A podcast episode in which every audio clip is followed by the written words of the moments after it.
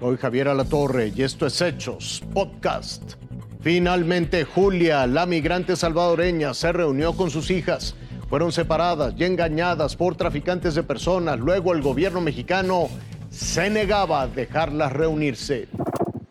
Javier, te tengo muy buenas noticias. Están juntas ya. Se miraron, se abrazaron y las cuatro lloraron, Javier. Me refiero a Julia y a estas tres pequeñitas cuya imagen le dio la vuelta al mundo. Son estas tres hermanitas, Ashley de nueve, Amy de seis y Claudia de apenas un año de edad. Usted las recuerda porque son las tres pequeñas que fueron abandonadas por un desalmado coyote que las dejó en un islote en el mortífero río Bravo. Bueno, hoy el juez tercero de distrito decretó su inmediata libertad por el bien superior del menor el juez dijo, hay que priorizar la unidad familiar. No puede ser que estas pequeñas estén separadas de su madre. Y hoy las cuatro quedaron en libertad y pudimos entrevistarlas, Javier. Creo que era el día que más anhelaba y fue triste, no sé, tantas emociones de ver a mis niñas otra vez. Las tres lloramos. Ay, me abrazándome, que ya me querían ver, que me extrañaban y que pues ya no quería que nos separaran. Hay que recordar que ellas intentaron cruzar el 12 de enero pasado el río Bravo, aquí a la altura de Piedras Negras, Coahuila, hacia los Estados Unidos. Y los coyotes le sugirieron a Julia que primero pasarían a las tres pequeñas y luego regresarían por ella.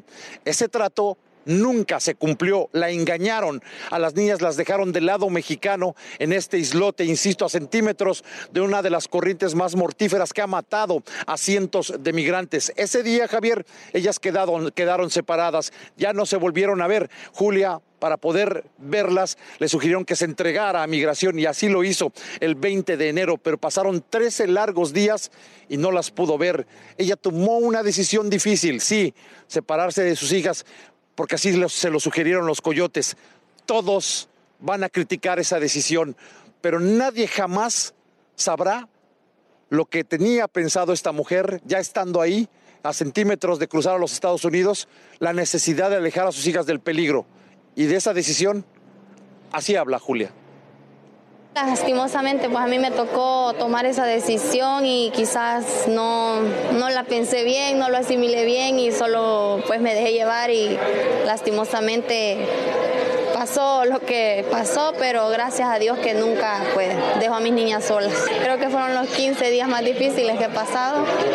Eh, por lo mismo, sola, sin mis niñas, eh, pensar y ¿Qué va a pasar ahora con Julia? Ellas tienen una tarjeta de visitante por razones humanitarias que expira hasta diciembre del 2023. Eso le da a Julia y a sus pequeñas una extraordinaria oportunidad, Javier, de poder solicitar el asilo hacia los Estados Unidos, pero ya ah, mediante la aplicación móvil que dispuso el gobierno americano que se llama CBP One, que le permite a Julia meter todos los datos de su pequeña y explicar ahí mismo por qué vienen huyendo del Salvador para que no, para no poner en peligro a sus pequeñas. Y dos, muy importante, eh, el gobierno americano enseguida le dará una cita y ella podrá, si Dios lo quiere, pasar legalmente por uno de los puertos fronterizos terrestres que tiene México. Esa es una oportunidad extraordinaria que tiene Julia. Ella nos dijo, jamás volvería a cruzar el río Bravo y mandó un mensaje justamente a todas las mujeres migrantes que traen a sus pequeños, no crucen el río Bravo porque es muy peligroso, háganlo mediante esta aplicación si es que, ojo, solicitan asilo humanitario. Esta madre y estas tres pequeñas hoy están contentísimas y ojalá puedan cumplir este sueño de llegar con los abuelos allá en Austin, Texas, a los Estados Unidos. Hasta aquí la noticia, lo invitamos a seguir pendiente de los hechos.